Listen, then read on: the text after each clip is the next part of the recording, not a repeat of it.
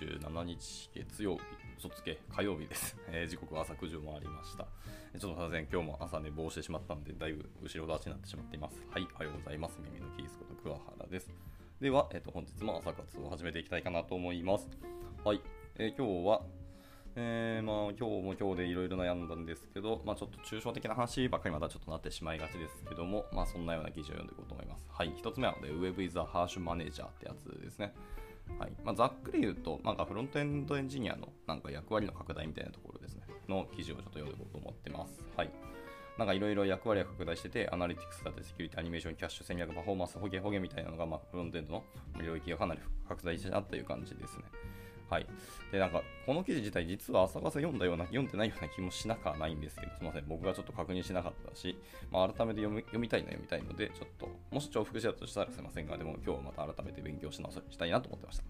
はい。で、もし、あともう一個時間が余ればですね、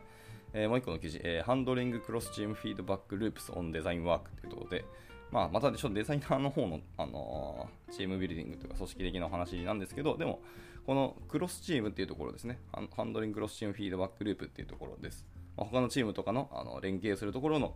ループをいかに早くできるかっていうところの記事ですね。まあ、チームビルディングですけど、やっぱりちょっと気にはなるので、ここを読んでいこうかなと思います。で、この記事自体はなんか、Listen ってあるので、なんか音読もあるんですか？ね。音読というか、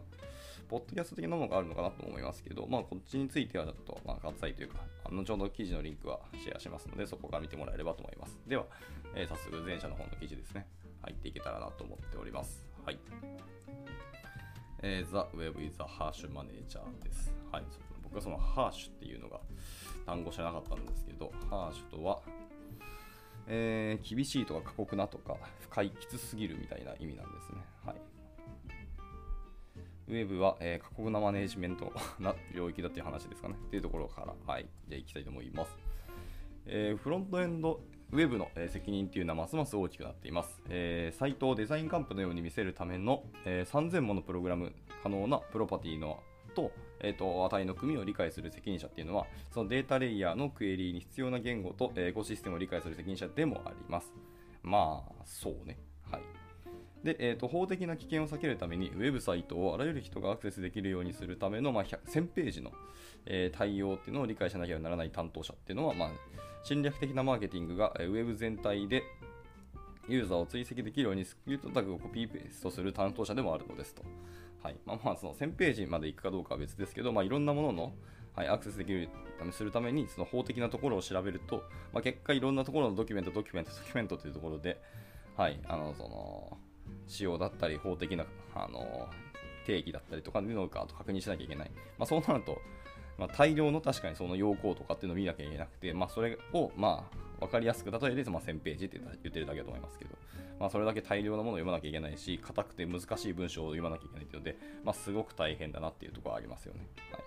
い、で、えー一方ででも侵略的な、まあ、攻撃攻撃をする方っていうのは結構簡単だったりしますので、はい。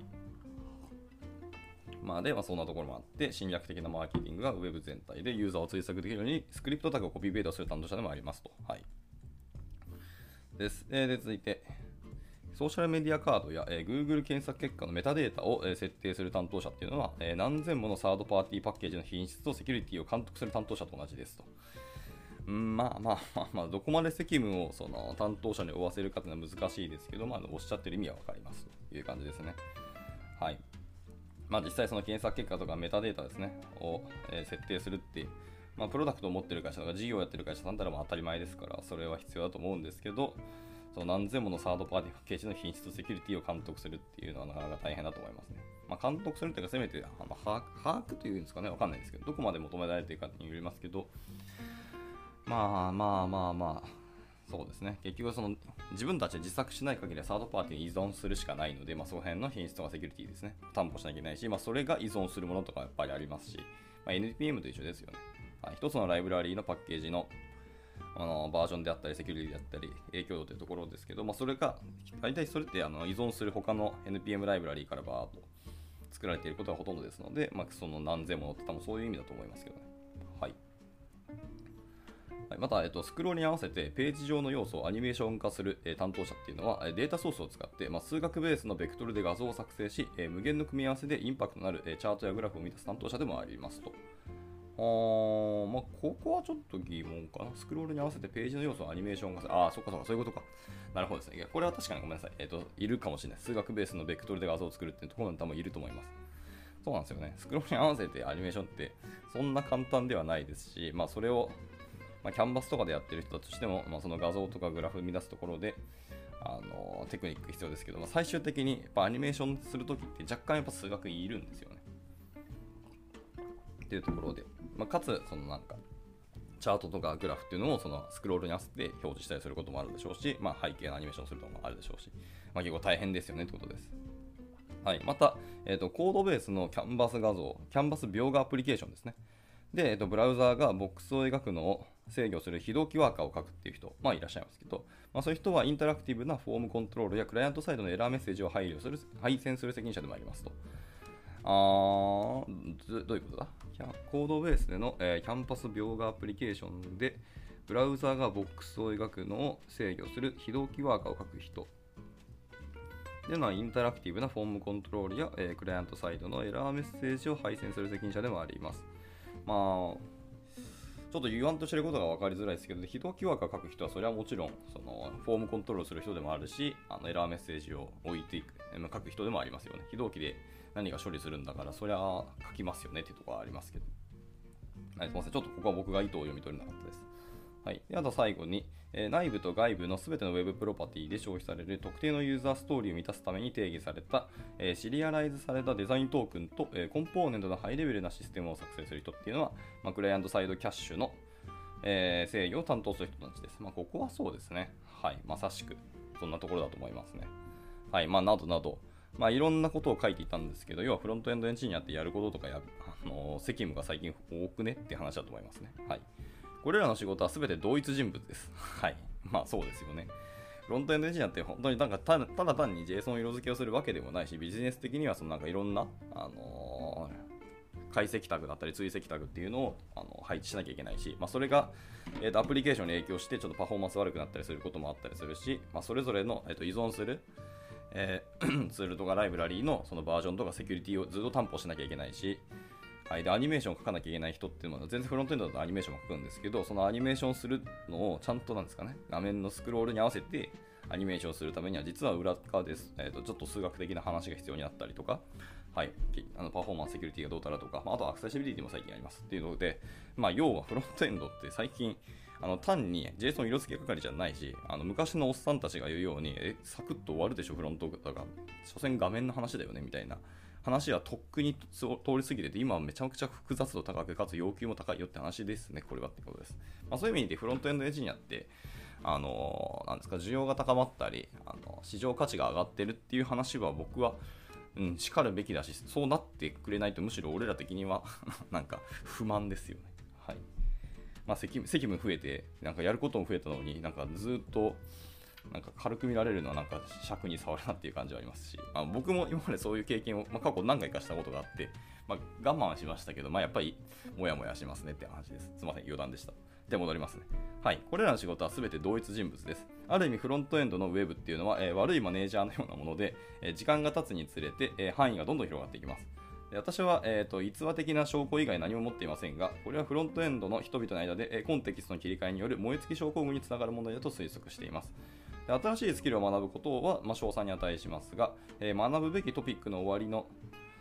ん？学ぶべきトピックの終わりのないリストと、えー、緊急の要求の、えー、大きな振れ幅によって常にストレスと、えー、再発明の状態に置かれるのです。えフルスタックは私より、え先に多くの人が、え指摘しているように、この状況を悪化させるものですよというふうに言っています。まあ、そういう意味で、あのフルスタックっていうのはあんまよろしくないよねっていう話をしてて、えー、なんかすごいですね。この人そこの辺に対して割と何ですか？本当にヘイトが溜まってるのかわかんないですけど、あの、英文では、えー、フルスタック as many、えー、have noted before me っていう風に書いてるんですけど、この as many have noted before me ってそれぞれに一個一個別の記事のリンクが貼られてます。めちゃくちゃ言いたいことが本当にあるんでしょうけど、要約して一言でこうガンって述べたんでしょうねっていうのがあるので、だいぶこの人は今までフロントエンドのなんですかね、そういういろんなことを求められる環境下に置かれて、割と大変だったんだなっていうのが、まあの、推察はできますね。はい。ちょっと、まあ、面白かったですけど、まあ、あの渦中にいた時は僕も、まあ、ヘイトだらけだったというような記憶がありますね。ちょっと面白いので、まあ、この記事にもと、えー、と後ほどリンクを送りますので、まあ、皆さんの方で見てみてもらえればと思います。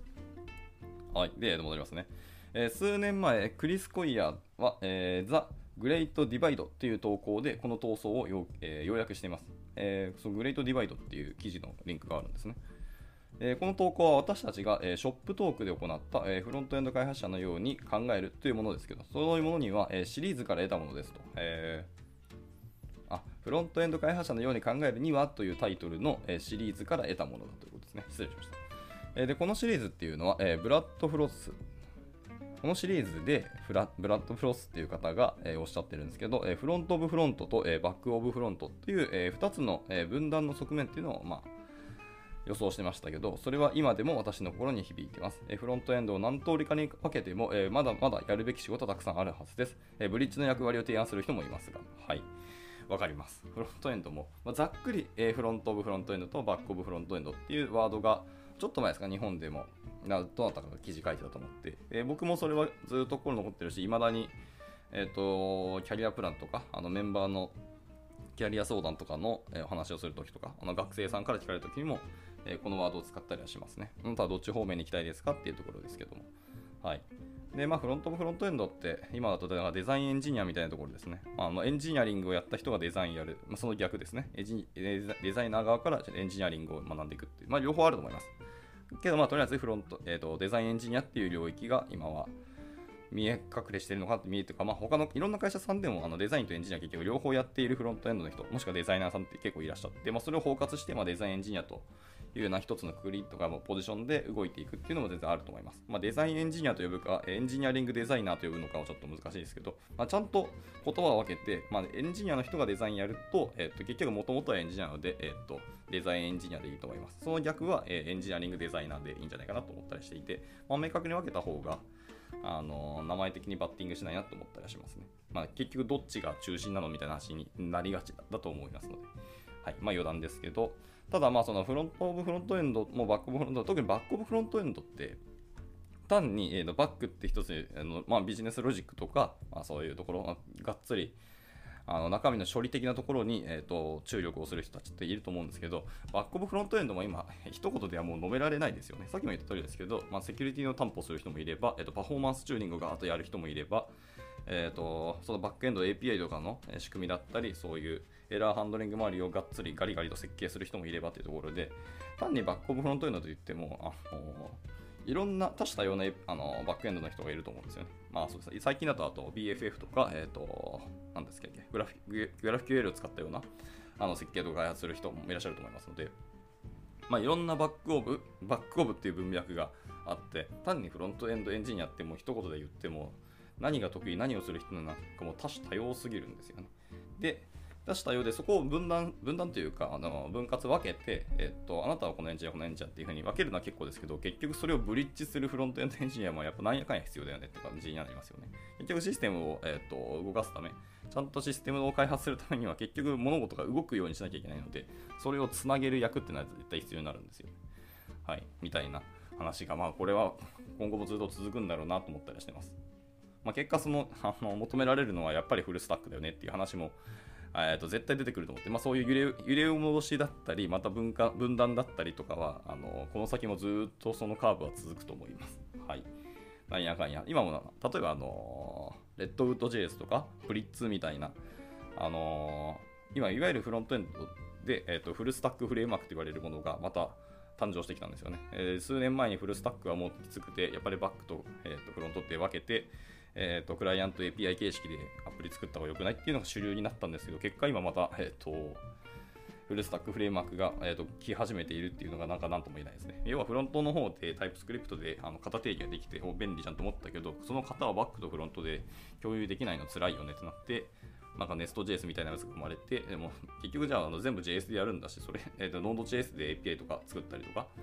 やったら、じゃあ全部 JS でやったら良くないっていうので、またフルスタックのフレームワークができたと思います。まあ、レッドウッド JS も、えっと、ブリッツも結局、裏側は JS ですからね。多分バックエンドは基本的に、えっと、Node.js で、なんだっけ、エクスプレスで使われてるような気はしますけどね。で、側の方はまあ自由に選べるんですけど、多分基本的には React ベースだったような気もしています。まあ、ちょっとレッドウッド JS は僕ちょっと触ってないんですけど、 Blitz は確か React だった記憶がありますね。はい。みたいなお話で、まあ、JS がそれを、なんですかね、フロントもバックも、えー、と制御するっていうのは別に悪くはないなと思ったりしました。まあ、データベースも、えー、と Node.js からあとデータベースにアクセスできるモジュールもいくつかありますのでね。はい。まあまあ、すいません。えー、と余談 of 余談でした。はい。で、えっと、本記事に戻りますけど、まあ、要はフロントエンドって何通りに分けても、え、やるべき仕事っていうのは実は、えっと、分けたけどまだあると思うし、え、それをブリッジをする人もなんだかんだ必要だよねっていうところで、まあ、そういう背景もあるから、すみません、また余談ぶち込むんですけど、現代のフロントエンドエンジニアの、えっと、エンジニアリング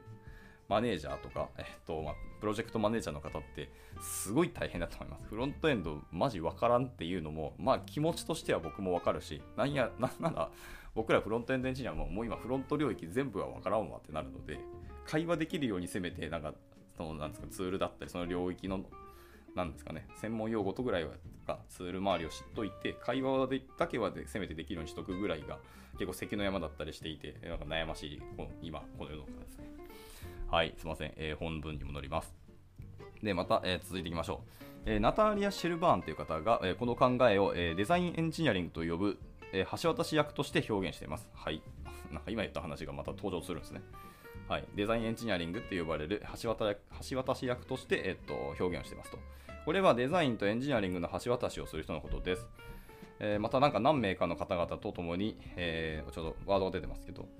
えー、デザインエンジニアリングハンドブックっていうのを書いたそうですね。ほーん、デザインエンジニアリングハンドブックっていうのが出たそうです。まあ、リンクもありますね。はいえー、デザインエンジニアのすべての役割と、え、責任をここで解説しました。す、べ、てっていうワードを使うのは結構強いですね。はいまあ、デザインとエンジニアリング、そして製品、マーケティング、利害関係者の間でコラボレーションと、え、コミュニケーションを促進する個々のワークフローと組織構造を設定する必要があります。もしあなたがいいデザインにお金を払っているのなら、えこれは理にかなっています。デザインがうまく集計さ設計されるように投資を保護するのですというところです。はいはいはい。まあまずそうですよね。デザインエンジニアってよく考えるとデザインとエンジニアリングだけをやるわけではないですし、はい、あのマーケティングとか利害関係者のコラボレーションとか、そういうデザインエンジニアって多分一番求められるので、なんやかんやコミュニケーションだと僕は思ったりしますね。はい。まあ、デザインって何のためにデザインするかってユーザーのためにデザインをするし、まあ、それを設計するあのステークホルダーの人とのコミュニケーションをする必要が絶対にあるので、はい、でなおかつデザイナーとエンジニアリングの橋渡し的なポジションをするのがデザインエンジニアだと思うので、まあ、それやる人はま関係者が増えるっていう限り絶対にコミュニケーション能力とかスキルが必要になってくると思います。はいまあ、どのポジションでももちろん大事なんですけど、特に、えー、っとデザインエンジニアこそコミュニケーションが必要だなっていうふうには僕は思ったりはしていますね。はい。まあ、実際そういうところがま重要だよなっていうことでした。はい、で、続いていきましょう。えっ、と、アレックス・セストンって方ですかね。はいえー、ビルドとデプロイメント、パフォーマンスとエラーの監視、え、依存関係の、え、更新を管理するアプリケーションの意図とアプリケーションの、え、現実との間の橋渡し役として、えフロントエンド運用担当者っていうのは役割を決めましたと。あ運用担当者って言ってますけど、要はフロントエンドオプスっていう記事が、え書かれてますね。えフロントエンドオプス。これはちょっと読んでみたいけど、ちょっいえー、朝活で読むかはちょっと悩ましいですね、これ。一応文面ばっかりではあるんで読めるかもしれないんですけど、ちょっと明日はこれ読んでみましょうかね、試しに。はい。まあまあ、そのところですね、フロントエンドオプスというような、えー、と定義を、え、したそうです。あので、それはアプリケーションの意図とアプリケーションの現実との間の橋渡し役というふうな定義だそうですね。でこれは小規模なものであっても、え、フルタイムで、働くのに十分な、え仕事だと思います。これらは全て優先順位をつけなければ横並びになってしまう重要な業務ですよっていうふうに言ってます。まあそうだよね。はい。まあ、横並びになってしまうと結果、まあ大体同時並行で進めて、こけることがほとんどですね。しっかりまあの優先順位をつけて、え、ー、と、縦線で、え、ー、と、まあ、高速シングルスレッドで、まあ、仕事を進めるのがいいよねっていう話だと思います。はいまあ、もちろんサーバーにはそういう、あの並列で支えればいいと思うんですけど、まあ、人間は結局、思考的にシングルスレッドの生き物ですので、そのシングルスレッドを超高速に回して、イテレーションを速くする方が仕事は実は早いよねって話は、あの皆さんもご,、えーと、ご理解だと思います。はいまあ、でもサーバーも本来はその、なんですかね、マルチスレッドだったり、本当にコアが2つあればマルチスレッドできるんですけど、コアが1つでも一応マルチスレッド処理をかけるんですが、あれって人間より超超超速い、えー、と高速なシングルスレッドで、まあ、マルチにやってるように見せかけてるだけですので、まあ、サーバーも本当は高速シングルスレッドの方が良かったりするっていうのは考え方もあったりしますけどね。はい。すいません、えっ、と、本文に戻ります。えー、でまたまだ発見されてないブリッジの役割っていうのももちろんあるでしょうで個人的には新しい専門分野も必要だと考えています例えば CSS エンジニアという肩書きがあればですね、えー、優れた CSS アーキテクチャの裏表っていうのを知っておいて、えアプリのコードの行数を何千行も減らすことができたりしますと。これは分かります。本当に CSS バリバリ強い人の書く CSS ってすごいスッキリしてシンプルかつすごい勉強になるんですよね。はい。なのでこれは分かります。でちなみに CSS のもしあの設計の勉強がしたい方はですね、あの僕もいろんなところで、えーと、発言してるんですけど、ブートストラップっていう CSS のフレームワークあるじゃないですか。あれのソースコードを読むといいと思います。めっちゃ勉強になりますよ。やっぱりすごい設計されてるし、全世界であれだけもう数年続くずっと使われ続けてるライブラリってなかなかないですからね。この業界で数年ずっと全世界で使われるなんて、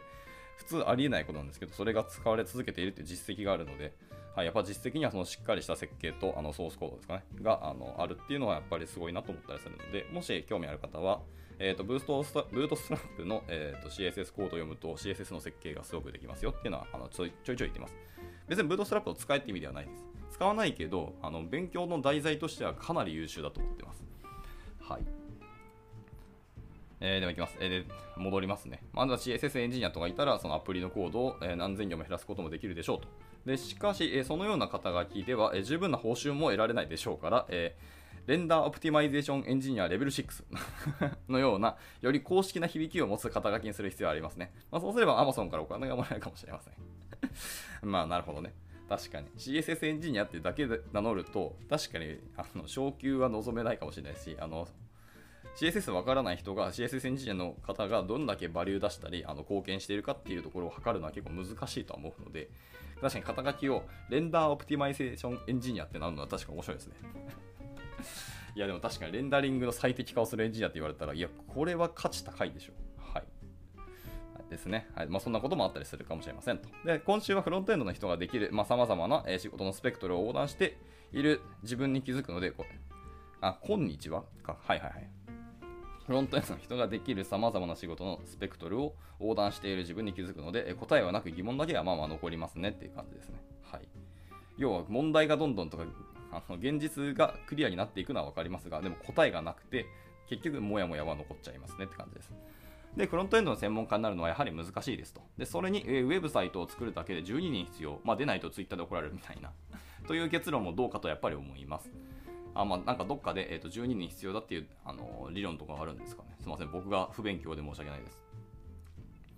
まあ、これもどうかと思います。まあ、それだと、えぶっちゃけウェブサイトが減ってしまうでしょうと。まあ、まあ、そうかもね。8割の作業をなくすために何か一つ変えることはないでしょうかっていう、最後に疑問を投げて、この記事は終了になってます。はい。そんな感じでした。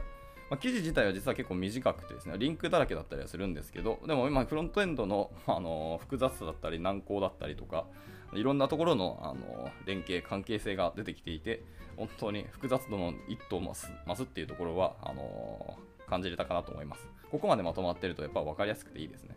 まあ、要はフロントエンドって簡単ではないし、かといってブリッジする人もなかなかいなくて大変だねっていう。で、でも結果結果的に答えは出てないし、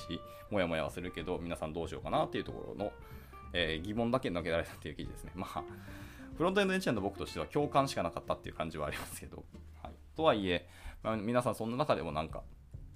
なんとかしてあのアプリケーションを作ってきているっていう現実はあるんですが、なかなかここはむずい、やっぱりビジネス的な要求と、えーとまあ、現在社会の変化っていうのはかなり激しくて、まあ、そこに対して結局、フロントエンドっていうのは最後、ユーザーがあの最初に触れるところですので、まあ、そこをどうやってあの UX、UI を良くしていくかっていうのは、まあ、デザイナーだけの話でやっぱりないとも思います。デザイナーさんが起こしたものを現実化する、具現化するのがフロントエンドかもしれないですけど、フロントエンドの人が最終的にそのユーザーの体験を良くするっていう領域もちゃんとあるんですよね。まあ、先ほど言いましたそのパフォーマンス1点を取っても、あの体験ではなくあの全然変わガラッと変わりますし、まあ、そこはもうデザイナーさんじゃなくて、まさに僕らエンジニアの領域だったりするので。はい、っていうので、割とフロントエンドエンジニアってビジネス的なインパクトを持つ領域に実はいるし、各社いろんなところですね、API、サーバーサイドの人もいれば、そういうステークホルダーっていうそのビジネス側の人もいれば、デザイナーの人もいれば、まあ、顧客からのあのオーダーからもあればみたいな。実は関係者がかなり多いんですよね、フロントエンドって。っていう意味でコミュニケーションスキルも必要だったりするし、なんかコンテキストも必要だったりするし、あの話の話す人があの違うポジションの人だったらまたその頭の切り替えもしなきゃいけなくてそういうあの脳がどんどんどんどんあの使われ続けるみたいなところがあったりするしなのでいや本当に大変なんだよなってことが分かるかなと思います。はい、なんかグダグダ読んでしまって、最後グダグダな感想で終わってしまいますけど、まあ、こんな感じでした。まあ、フロントエンド大変だねっていうところはずっとあると思いますし、まあ、だからこそあの逆に評価上がってくれたら嬉しいなと思いますし、この複雑なんだけど、でもやっぱフロントエンドって見た目を作るって意味では、なんやかんや楽しいんですよね、言うて。なので、まあ、こういうところフロントエンドの人にもちょっとなんか興味持ってもらえる人が増えたら嬉しいなと思いますし、まあ、逆にフロントエンドだからあの価値が高いのは分かるんですけど、フロントエンドの方が優先だっていうつもりは全くないですし、やっぱりなんだかんだ大事なのってシステムとアプリケーションって何が大事かって結局そうデータとかアルゴリズムを使ってどのようにユーザーにそのデータを表現するかとかデータをどう管理するかに尽きるんですよね。そのための最後のインターフェースとしてフロントエンドがあるだけって言ったらそれまでなんですけど。なので大事なのはデータなのでどっちかとデータベースとかあのサーバーサイト API の方が大事だったりするっていうようなあの思想とか意見があってしかるべきだと思ってます。まあ、僕、まあ、別にどっちが大事とかいうのは別にここで議論するつもりはないですけど、個人的にはそっちの方がやなんやかんや本質的には重要だよなと思ったりはしています。まあでもそれを使われなかったらその価値がないので、そのためにやっぱフロントエンドっていうのはマストだよねっていうのはありますけどね。はい、まあお互いがうまいことこう連携できるようになっていけばやっぱりいいなと思いますので、ここはもうなんかやっぱりフロントエンドの領域は難しいですけど、これを解決するには、やっぱチームビルディングであったり、そのビジネス的なところですね、俯瞰的なところ、組織体制だったりみたいなところまで話を持っていかないと、根本的には解決しないんだろうなし、今後もどんどん複雑度の一途だろうなっていうのは気はしてますが、まあ、その中どうやってやっていくかって僕らですね。あこれを楽しめるようになったら、あの エンジニアとしては強いかもしれないですけどね。はい。という感じで、えーと、ぐだぐだといきましたけど、これで一旦あと今日の朝活は終了にしたいかなと思います。すみません、だいぶ時間オーバーしたんですけど、今日はですね、スタートが12分ぐらいからあのスタートしたので、実は結構後ろ倒しなんですよ。なので、時間的にはまちょうどいいかなっていうところなので、ここで朝活終了したいかなと思います。はい、えー、本日も、えー、とぐだぐだ配信だったんですけど、多くの方にご参加いただき大変ありがとうございました。えーと、明日はですね、またさっき読んだ、あのー、リンクですね、またちょっとフロント領域の話になって大変に申し訳ないんですけど、えー、ザ・フロントエンドオペレーションエンジニアですね、あのフロントエンドオプスっていう記事のリンクがあって、これちょっと面白そうだったので、明日はこれを読んでいこうかなと思っておりますので、まあ、興味ある方はまた参加してみてください。というわけで、えーと、今日の朝活は以上にしたいと思います。えー、今日火曜日ですね。また今日も一日頑張っていけたらなと思います。はい、お疲れ様でした。